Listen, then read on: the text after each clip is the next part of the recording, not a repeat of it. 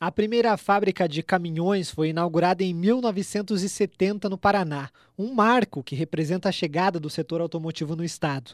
No ano de 1990, o Paraná produziu pouco mais de 900 mil autoveículos e tinha participação de 0,5% na indústria nacional.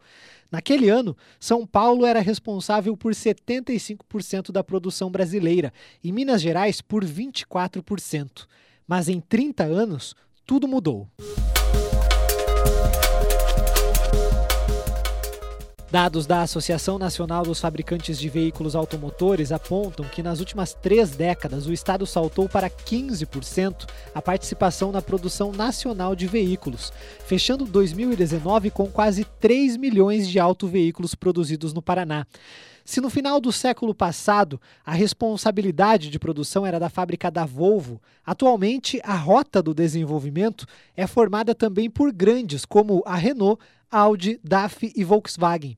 Atualmente, o Paraná é o terceiro maior mercado automotivo do país, e não só com a fabricação de caminhões, mas de automóveis, comerciais leves e ônibus. O crescimento também é confirmado pelo licenciamento de veículos, que em 21 anos foi de 80%, passando de 86 mil no ano 2000 para 155 mil veículos licenciados em 2021.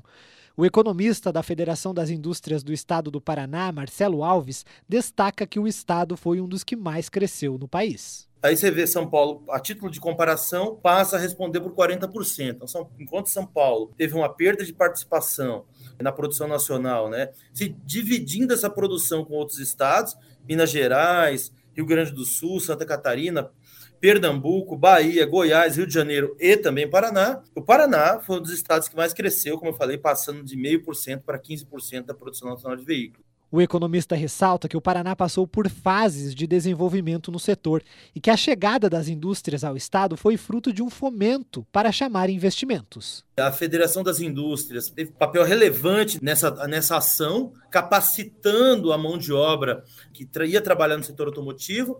Depois nós temos, ainda com a atuação do Senai, obviamente, né, uma segunda fase, né, na década de 90, aí você tem a vinda de várias outras montadoras. De acordo com o presidente da Invest Paraná, Eduardo Bequim, todo o planejamento é feito em conjunto com as indústrias, Estado e entidades da sociedade civil.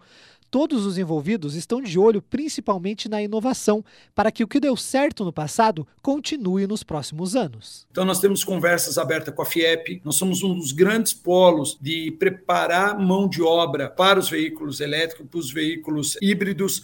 A Copel é, trabalhando a eletrificação das, das nossas estradas, porque não adianta você ter o carro, você ter o comprador do carro, mas ao mesmo tempo você não tem aonde abastecer, aonde recarregar o carro. Mas o que o Paraná tem que atrai tantas indústrias montadoras de veículos e de autopeças?